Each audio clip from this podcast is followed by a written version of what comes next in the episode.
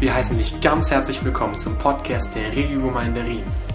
Wir freuen uns, dass du hierher gefunden hast und wünschen dir viel Gewinn beim Zuhören.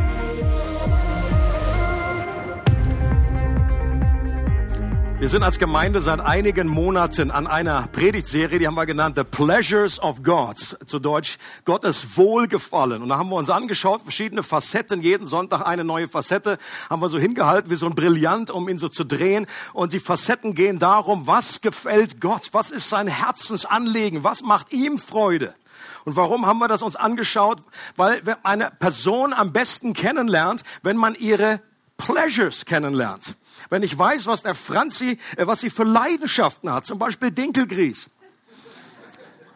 dann weiß sie, was sie für eine, weiß ich, was das für eine Person ist, worauf ich mich einzustellen habe. Wenn ich weiß von einer Person nicht nur so die äußeren Schuhgröße und irgendwie, sondern was ihr Herz bewegt. Und genauso ist es bei Gott auch. Was sind seine Pleasures? Und äh, das schauen wir uns heute gemeinsam noch ein, einmal an. Aber diese Predigtserie kommt auch heute zum Abschluss. Und alle sagen, oh. Aber es kommt eine neue Serie übernächsten Sonntag und alle sagen, und der Predigt, die Serie heißt, ich sag's noch nicht. Ah, ist wie bei Apple. Das wird einfach so lange unter Verschluss gehalten, äh, bis es dann rauskommt. Und so haben wir unter anderem gesehen, so eine kleine Rückschau jetzt, die verschiedenen, so die Kernaussagen. Wir haben gesehen, dass, Gottes, dass Gott Wohlgefallen an seinem Sohn hat. Jemand hat mal gesagt, wenn Gott ein Selfie machen würde, dann würde das aussehen wie Jesus. Wenn Gott ein Selfie macht, dann sieht es aus wie Jesus. Warum? Weil Jesus das Ebenbild der Herrlichkeit Gottes ist. Und deswegen hat der Vater den Sohn seit Ewigkeiten angeschaut und hatte wohlgefallen. Und deswegen ist Gott das glücklichste Universum, äh, andersrum, das glücklichste äh, Lebewesen im Universum. Gott hatte wohlgefallen an seiner souveränen Gnade, mit der er Menschen beschenkt, die das absolut nicht verdient haben. Amazing. Gott hat Wohlgefallen an seiner Schöpfung, weil sie seine Herrlichkeit sichtbar macht. Er hat Wohlgefallen an seinen Söhnen und Töchtern. Wenn du zu Christus gehörst, wenn du an ihn glaubst, dann hat Gott Wohlgefallen an dir. So wie er über Jesus ausgesprochen hat, dies ist mein geliebter Sohn, an dem habe ich Wohlgefallen. Genau dasselbe Wohlgefallen hat er an dir, weil du in Christus bist.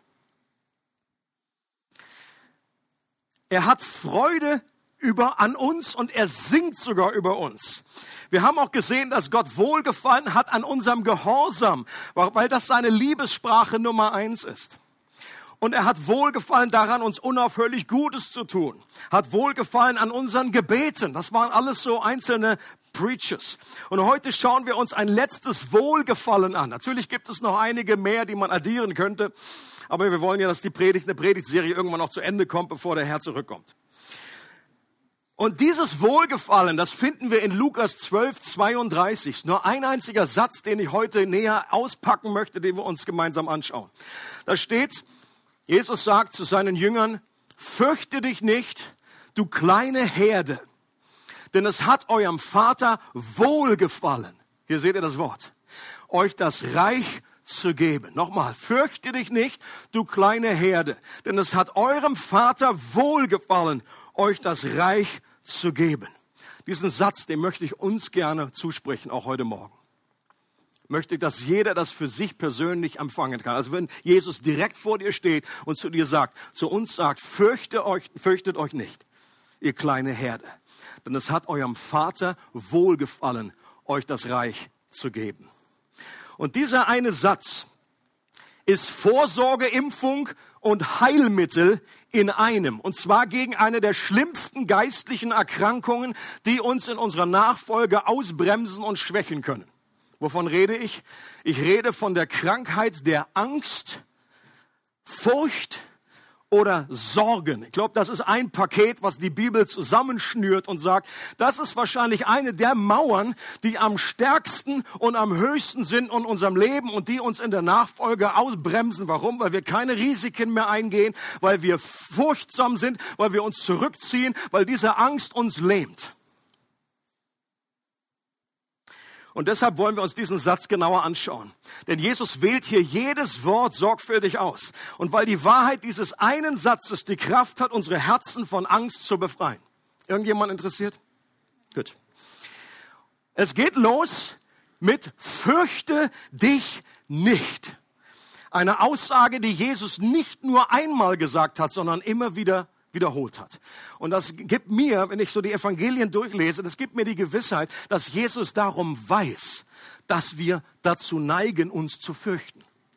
Okay? Und da ist gar, gar keine Verurteilung in dem. Jesus sagt nicht, es fällt euch ein, warum fürchtet ihr euch überhaupt? Sondern er, er geht davon aus, wir sind Menschen, wir sind, äh, haben diese Neigung und Jesus weiß selber sehr wohl, dass diese Welt ein Ort ist, wo es furchtsam sein werden kann wo es viele Dinge gibt, die uns irgendwie die Luft abschnüren, die uns irgendwie, äh, die uns Sorgen bereiten. Jesus weiß um diesen Treibsand der Angst, in den wir hineingeraten können. Und im selben Kapitel redet Jesus von verschiedenen Situationen, die Angst machen. Jetzt gerade in äh, Lukas Kapitel 12, wenn er zu den Jüngern damals redet. Und er fängt gleich mit einem, wahrscheinlich mit einer härtesten Angst an. Er, er redet von der Furcht vor Verfolgung, die das Leben kosten kann. Und er sagt, meine Freunde, ich sage euch, fürchtet euch nicht vor denen, die euch das irdische Leben nehmen können. Fürchtet euch nicht vor denen. Das ist, das ist krass. Er fängt irgendwie nicht mit so einem kleinen, kleinen Mini, Mini-Furcht-Dingens äh, an oder mit Mini-Sorge, sondern mal gleich steigt steil ein. Und er sagt, ich meine, für die, für die Jünger damals war das eine ganz reale Situation. Elf von den zwölf, oder andersrum, na gut, Judas war dann sowieso weg, ähm, wurde dann ersetzt später und dann von den Zwölfen ist nur Johannes nicht als Märtyrer gestorben.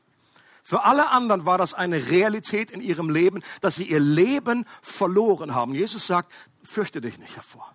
Fürchte dich nicht vor dem, was Menschen dir antun können. Sie können nur deinen Leib töten. Mehr können sie nicht machen.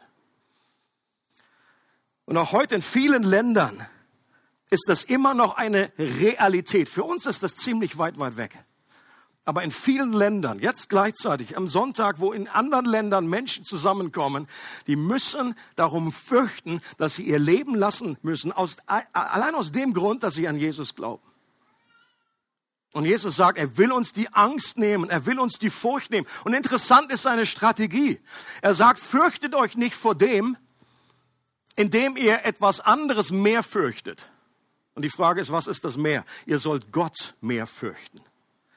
Und das ist keine Angst vor Gott haben, sondern eine Ehrfurcht haben. Man könnte auch sagen, es ist Liebe. Ein anderer Ausdruck ist Liebe. Die Liebe zu Gott hilft uns, diese Furcht nicht mehr zu haben. Das haben wir vorhin noch äh, schön durchexerziert. Denn was ist es? Die Bibel sagt, was treibt jede Furcht aus? Die perfekte Liebe. Das ist unser Praktikant. Äh, ein, ein Applaus für einen Praktikanten, obwohl er obwohl sie Dinkelgrieß mag, kennt sie ihre Bibel.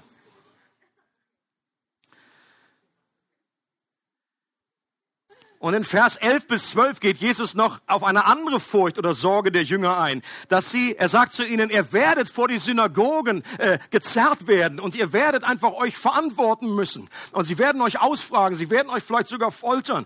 Und dann sagt er, fürchtet euch nicht dafür, macht euch jetzt keine Sorgen, dass ihr jetzt noch nicht wisst, was ihr sagen sollt. Es wird euch in dem Moment gegeben werden durch den Heiligen Geist. Auch hier sagt Jesus, ich möchte, dass ihr frei seid von Furcht, dass diese Mauer zerschlagen wird, dass sie frei, äh, dass sie, dass da ein Durchbruch entsteht.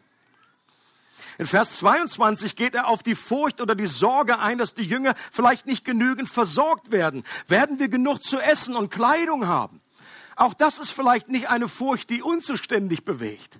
Aber auch das wiederum in vielen, vielen Teilen dieser Welt, ich glaube, wir dürfen nicht nur immer auf unserem kleinen äh, äh, Kuchen schauen. In vielen Teilen der Welt äh, geht es darum, sind die grundlegenden Bedürfnisse, werden sie erfüllt? Und auch Christen sind dabei, die sich um diese, um diese Frage mühen und Sorgen haben. Und Jesus vergewissert uns, dass wenn wir erst, wenn wir das Reich Gottes zur ersten Priorität machen, dass dann für, er für alle anderen Grundbedürfnisse sorgen wird. so wie Gott für die Vögel und die Blumen sorgt. Ihr seid doch viel kostbarer als sie. Und dann heißt es weiter in diesem Vers, fürchte dich nicht, du kleine Herde. Was ist damit gemeint? Ich habe mal die Auslegung gehört, dass Jesus hier meinte, dass im Grunde gar nicht viele, dass, ist, dass die Christen immer ganz klein bleiben werden und dass Gemeinden ja auch gar nicht groß wachsen. Und das ist dann so der Lieblingsvers bei denen, du kleine Herde. Das wird so unterstrichen oder wo zwei oder drei in meinem Namen versammelt sind, als wäre das irgendwie so. Ich glaube, es geht hier überhaupt nicht darum. Es geht nicht darum, dass es heute, äh, das, das, das wäre irgendwie was furchtbar schiefgegangen, dass heute äh, Millionen und Millionen, Milliarden von Menschen Christen sind. Äh, da hätte sich Jesus hier irgendwie echt verplant. Du kleine Herde. Bloß, dass bloß keiner dazukommt, sondern mit kleiner Herde wird zum Ausdruck gebracht, dass wir schutzbedürftig sind. Hier bringt Jesus das Bild von äh, Psalm 23. Wir sind eine Herde und er ist der Hirte. Und er passt auf uns auf. Schafe brauchen Schutz und sind verletzlich. Und Jesus spricht nicht davon, er garantiert uns hier nicht, dass er alle Gefahr von uns abwenden wird. Das sagt er nicht. Er sagt zum Beispiel in einer Stelle, zu seinen Jüngern, siehe, ich sende euch wie Schafe mitten unter Wölfe. Äh, würde man sagen, wenn man nur Psalm 23 liest, dann wird man sagen, meine Güte, das ist aber ein komischer Hirte. Der schickt uns zu den Wölfen. Der soll uns beschützen vor den Wölfen. Nein, Jesus schickt uns zu den Wölfen. Und ich glaube, das müssen wir in einer Balance halten. Aber er verspricht als guter Hirte, dass uns nichts mangeln wird, was wir wirklich brauchen. Dass er uns führen und erfrischen wird. Dass er immer bei uns ist und uns sogar im Angesicht unserer Feinde einen Tisch bereitet. Dass uns nur Güte und Gnade folgen werden unser Leben lang und dass wir eines Tages für immer bei ihm sein, in seinem Haus leben werden. Das, das ist Psalm 23. Das ist, was er uns verspricht. Und die Liste von Ängsten, die ist natürlich nicht vollständig, die da in dem Kapitel erwähnt werden, sondern das, was Jesus sagt, bezieht sich auf jede Form der Furcht, die uns auf unserem Weg der Nachfolge begegnen kann. Und ich zähle mal ein paar auf. Du darfst deine eigene Furcht, ich glaube, wenn ich jemanden frage oder dich anschauen würde, du könntest sehr schnell äh, mir sagen, was der zentrale Bereich deiner Furcht ist deine Angst. Ich glaube, da gibt's ein, zwei äh, große Bollwerke in unserem Leben, wo die Mauer vielleicht besonders hoch ist und besonders fest ist. Furcht vor Versagen wäre so eine. Wir haben Furcht, etwas falsch zu machen. Wir haben Furcht davor, eine Enttäuschung zu sein, vor anderen Menschen oder auch vor Gott. Es gibt viele, viele Christen, die leben eigentlich unter dieser Furcht, dass sie dann doch irgendwie, die freuen sich gar nicht auf, auf die Wiederkunft. Jesus kommt wieder. Die freuen sich gar nicht, weil sie dann doch irgendwie einen Rüffel erwarten. Jesus sagt zwar, okay, ich liebe dich, aber das hätte irgendwie anders laufen können. Du bist eine furchtbare Enttäuschung für mich. Als würde das aus seinem Munde kommen. Leute, lasst mich euch sagen, das wird nicht aus Jesu Munde kommen. Wir sind keine Enttäuschung für ihn. Wir machen Fehler, wir sind nicht vollkommen, aber das weiß Jesus, das wusste er schon immer. Und er hat uns nicht errettet, weil wir irgendwie so tolle sind, er hat uns errettet, weil wir Hilfe brauchen. Und je mehr, äh, je mehr wir fehlerhaft sind, wenn die da, wo die Sünde groß geworden ist, umso reicher ist seine Gnade geworden. Furcht vor dem, was andere über mich denken, auch das in christlichen Kreisen ver verbreitet. Erst recht vielleicht dann in christlichen Kreisen, weil man sich miteinander vergleicht. Oh, der kann so toll beten. Jedes Mal, wenn der betet, da geht der Himmel auf. Wenn ich bete, da gehen, da laufen alle raus. Dass man sich vergleicht, Mensch, ich würde gerne einfach die Gabe haben, ich möchte auch so toll singen können oder Gitarre spielen oder irgendwie was. Furcht, was andere über mich denken. Furcht an, an der Existenz. Furcht, den Job zu verlieren. Das sind alles Ängste, die ganz real sind, die lebens, einer lebensbedrohlich sind für unser Leben. Furcht vor dem Älterwerden. Auch das kann ich langsam so ein bisschen besser nachvollziehen. Wie, wie, wie, wird das sein? Wird man noch seinen Partner behalten oder wird man dann irgendwo alleine äh, vergammeln irgendwo? In Schmerzen, mit Krankheiten. Das können Ängste sein, die in unser Leben, unser Herz einziehen. Dass wir Angst haben, dass der Partner, dass der Partner verloren geht. Oder dass wir Angst haben, dass, der, dass wir überhaupt keinen Partner bekommen. Furcht vor Krieg oder anderen Krisen. Setz deine eigene Furcht hier ein, womit du kämpfst, die dich das um irgendwie diese, diese Lebensschnur irgendwie abschnürt. In unserem spezifischen Vers möchte Jesus noch eine tiefer sitzende Furcht aus unserem Herzen räumen. Eine Furcht, die so grundlegend ist, dass sie an, dass alles andere boykottieren kann. Denn Jesus führt den Grund, warum wir uns nicht fürchten müssen, immer auf den Charakter Gottes zurück. Weil Gott gut ist, sagt Jesus, weil er für uns ist, weil wir kostbar sind in seinen Augen, weil er uns liebt. Doch die große Frage ist, was ist wenn wir genau an seiner Güte zweifeln? Was, wenn Gott gar nicht so gut ist, wie immer behauptet wird? Ich glaube, auch das ist eine Angst, eine Furcht, eine Sorge, die bei vielen Christen, meistens ist das unterschwellig, dies ist gar nicht so an der Oberfläche, aber das merken wir, wenn wir irgendwelche Verheißungen in Anspruch nehmen wollen, wenn wir beten, wenn wir irgendwie äh, um uns, uns ausstrecken nach irgendwelchen Dingen, ob wir jetzt dafür beten, dass wir ein neues Gebäude bekommen, ist Gott wirklich gut? Möchte er das wirklich, dass wir das haben? Und ich glaube, das ist eines der zentralsten Fragen, mit denen wir immer wieder konfrontiert werden. Ist Gott wirklich gut? Und die Furcht, dass er das nicht ist, die Angst, die Sorge darum, kann uns tief umtreiben. Und ich glaube, genau diese tiefsitzende Furcht in unserem Herzen spricht Jesus in diesem einen Vers an. Es geht in diesem Vers um Gottes wahres Wesen, sein Herz und seine Natur. Deswegen hier nochmal gehen wir gemeinsam durch. Es heißt, fürchte dich nicht, du kleine Herde, denn es hat eurem Vater wohlgefallen. Das denn leitet die Begründung ein und Jesus wählt die Worte sehr sorgfältig aus, weil jedes einzelne Wort ein Argument ist, um unser Herz davon zu überzeugen, dass Gott wirklich gut ist. Jetzt kommt die Begründung. Das erste Wort, das er benutzt, ist Vater. Es hat eurem Vater wohlgefallen. Jesus hätte ja hier sagen können, es hat eurem König wohlgefallen, euch das Reich zu geben. Ein, ein, wir kriegen ein Königreich bekommen. Das wäre ja eigentlich sinniger gewesen, wenn er hier vom König spricht.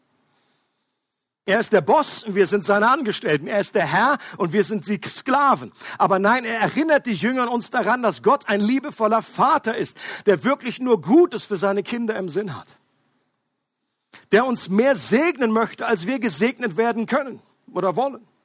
Der vor allem keine Mängel und Macken hat wie alle irdischen Väter, sondern der ein vollkommener Vater ist. Ich glaube, eines der, der überraschendsten und besten, revolutionärsten Offenbarungen, die Jesus, als er auf der Erde hat, über den Vater gemacht hat. Er hat einiges an Offenbarung gegeben. Aber das, das, das Revolutionärste war, dass er, den, dass er Gott als Vater dargestellt hat. Äh, Jesus betet Johannes 17, ich habe ihnen deinen Namen offenbart. Und natürlich steckt in diesem Namen der ganze Charakter, das ganze Wesen Gottes. Aber ich glaube, das Spezifische im Neuen Testament, was alle umgehauen hat, war, dass Jesus von seinem Abba, von seinem Papa, von seinem himmlischen Vater gesprochen hat. Das hat die damals alle umgehauen. Und das sollte auch uns heute noch umhauen. Die simple Offenbarung, die simple Wahrheit, dass wir einen Vater im Himmel haben. Wenn du Christ bist, wenn du in Christus bist und sein Geschenk der Erlösung für dich angenommen hast, dann bist du das Kind Gottes. Du bist nicht nur irgendwie ein, ein, ein, ein rehabilitierter Sklave, sondern du wurdest zu einem Kind des Vaters, ein Sohn und eine Tochter. Und der Schöpfer ist dein Vater im Himmel. Leute, das sollte uns umhauen, jeden Morgen neu. Ich glaube, eins der Probleme auf dieser Seite der Ewigkeit ist, dass diese Dinge uns so schnell wegrutschen.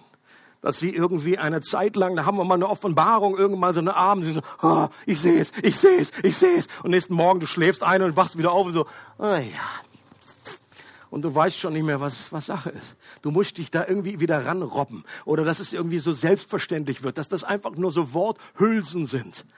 Und deswegen betet Paulus auch immer, er betet, dass sie die Augen des Herzens geöffnet bekommen, damit wir sehen, damit wir erkennen, dass wie Gott wirklich ist.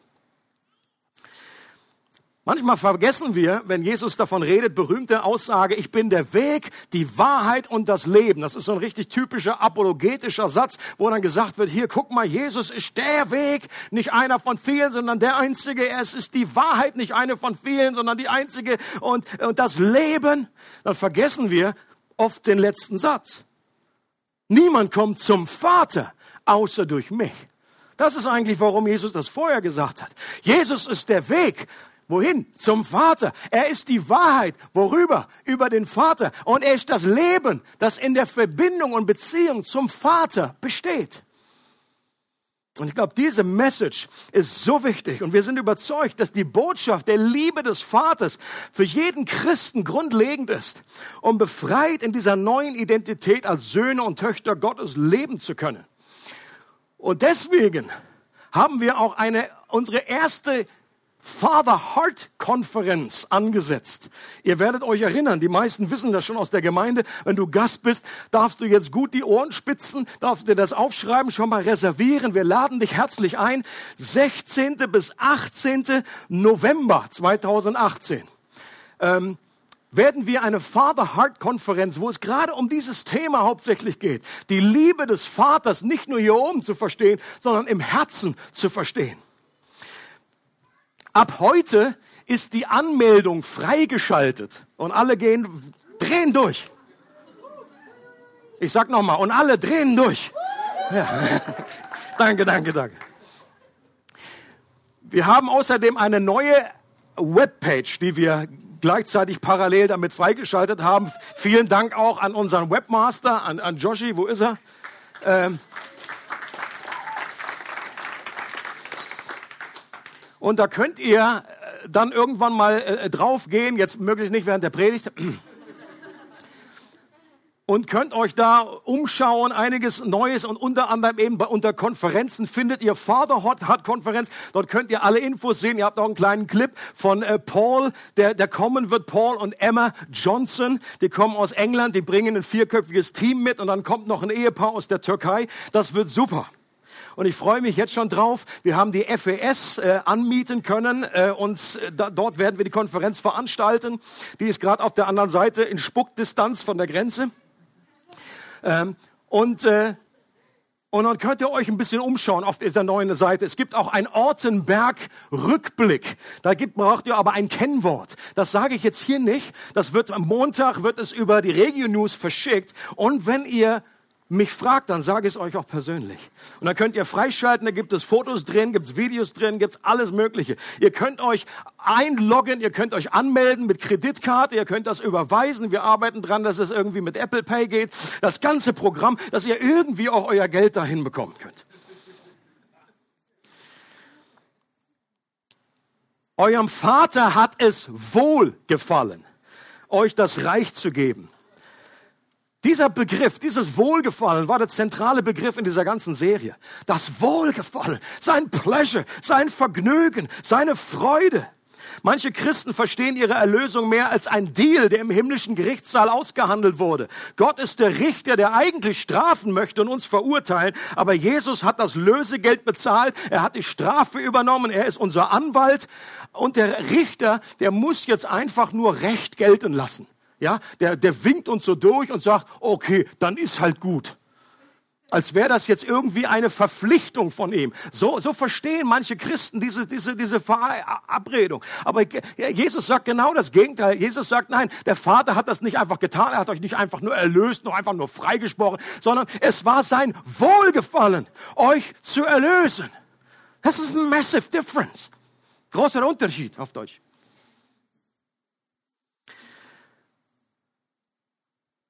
Und all diese Gedanken und Befürchtungen will Jesus aus dem Weg räumen. Der Vater selbst hatte daran wohlgefallen.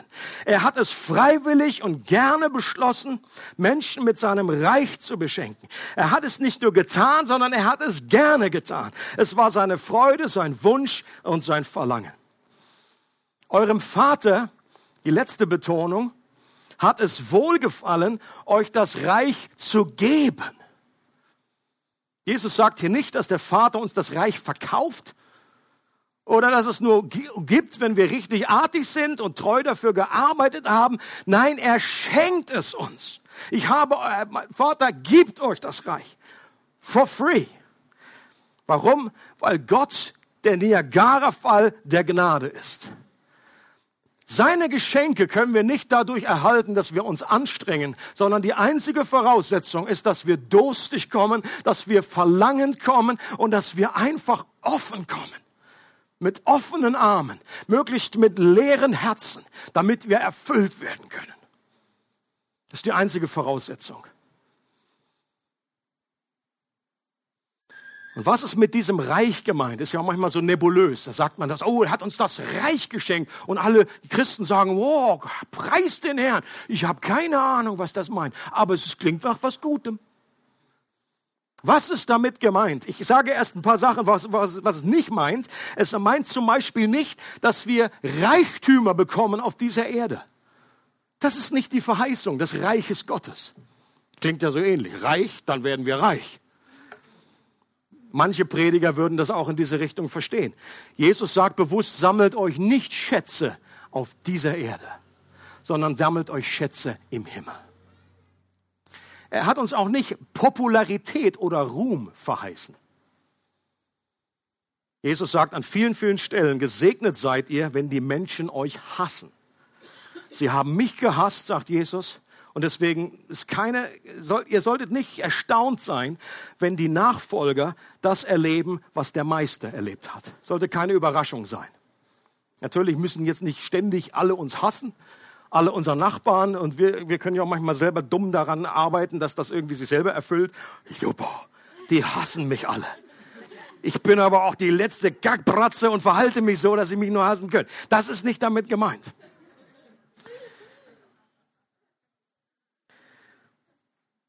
Jesus hat uns nicht mal Sicherheit in diesem Leben garantiert. Erinnert euch daran, er sagt, fürchtet euch nicht vor denen, die nur euer Leben nehmen können. Selbst, selbst wenn wir bereit sind oder wenn wir in solche Situationen kommen, dass wir sterben um des Namens Jesu willen, sollen wir uns nicht fürchten. Aber es ist diese Sicherheit wird uns nicht gegeben. Es heißt an einigen Stellen, dass wir zum Beispiel die Erde erben werden. Und das ist schon mal, das ist ja eigentlich eine große Verheißung. Aber selbst das ist nur sekundär. Das ist nicht das Allerwichtigste. Es heißt, dass wir als Christen über Engel richten werden eines Tages. Da könnte man sagen, my goodness, das ist gewaltig. Aber selbst das ist nicht das Wichtigste. Das ist nur sekundär. Was ist das Zentrale? Möchte euch diese beiden Verse aus Johannes 17 zum Schluss noch mitgeben, die im Grunde das Herz von Jesus, sein größte Passion, sein größtes Wohlgefallen bringt er in diesem Gebet zum Ausdruck. Und er bittet seinen Vater um Folgendes. Vater, ich will, dass die, die du mir gegeben hast, bist du Christus gegeben worden als sein Volk, als sein Kind. Das gilt nicht nur für die Jünger damals, sondern wenn du zu Jesus gehörst, dann hat der Vater dem Sohn dich gegeben.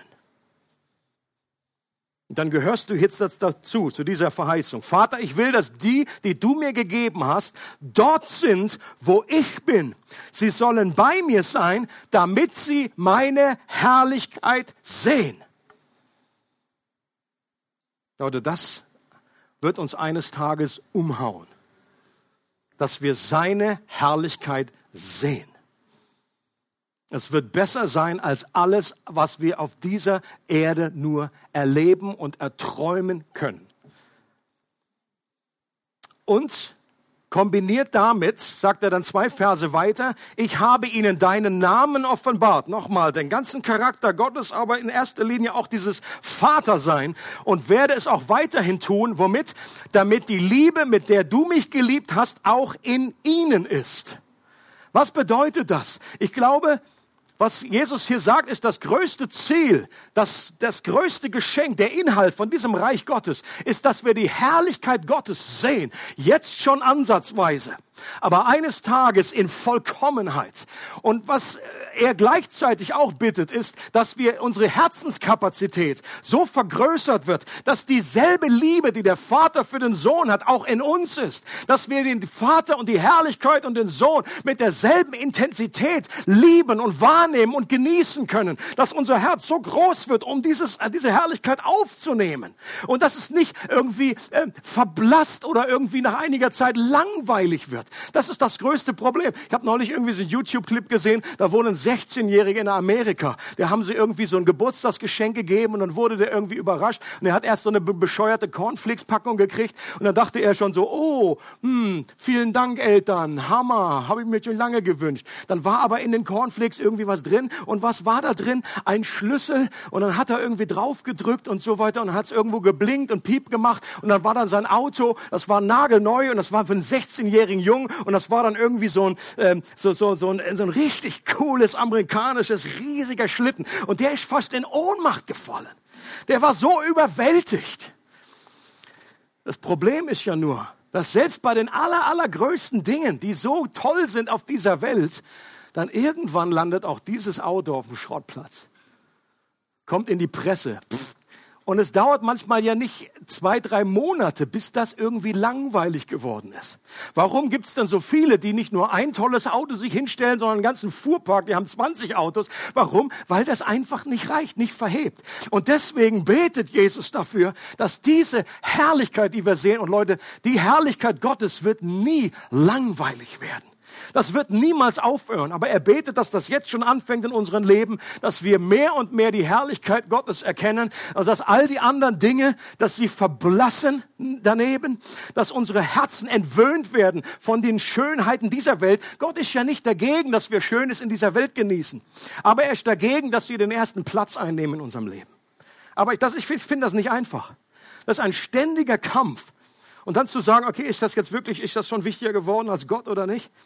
Und dann, wir können auch uns nicht vergleichen untereinander. Das muss man vor dem Herrn abmachen.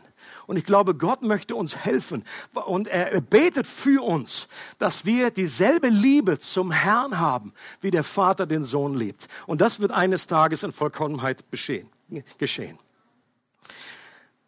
Ich fasse es noch mit ein paar Sätzen zusammen.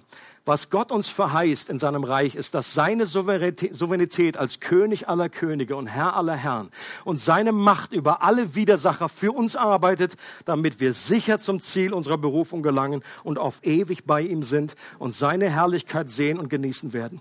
Dass er uns verspricht, dass uns nichts von seiner Gegenwart und Liebe trennen kann. Und alles, was uns widerfährt, egal ob Sieg oder Niederlagen, egal ob gut oder böses, uns immer, immer immer zum Guten mitwirken muss. Für einen Christen ist dieses Universum ein total sicherer Ort. Auch wenn es irdisch gesehen so voller Ungewissheiten ist, so voller Ängste und Sorgen. Jesus spricht uns zu, nein, weil der Vater dieses Universum in seiner Hand hält, ist dieses Universum für dich ein sicherer Ort. Das bedeutet nicht, dass du wie gesagt, dass, dass dir nichts Schlimmes passieren wird, aber es wird alles nur das passieren, was Gott für dich zugeschnitten hat und was Gott benutzt, um etwas Gutes daraus zu machen. Und deswegen ist das Reich, das er uns verspricht, der Jackpot des Lebens, der Schatz, der einfach unbezahlbar ist und der alles andere in den Schatten steht.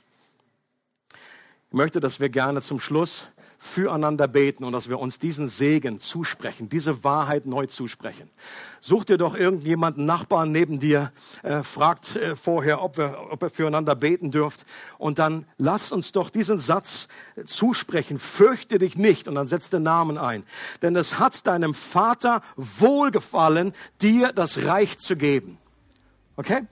Lass uns füreinander beten und lass uns beten, dass dieser Satz, dieser, diese Wahrheit neu explodiert in unserem Leben und dass sie alle Ängste vertreibt, dass die Mauern eingerissen werden wenn du magst, kannst du auch diesen Bereich nennen, wo du am meisten Schwierigkeiten hast. Ähm, äh, du darfst so viel preisgeben, wie du magst, aber lass uns einander segnen mit dieser Wahrheit. Jesus hat gesagt, das ist die Art und Weise, wie wir angstfrei durchs Leben kommen können. Dass wir wissen, dass wir einen Vater im Himmel haben, der gut ist und der uns beschenken möchte.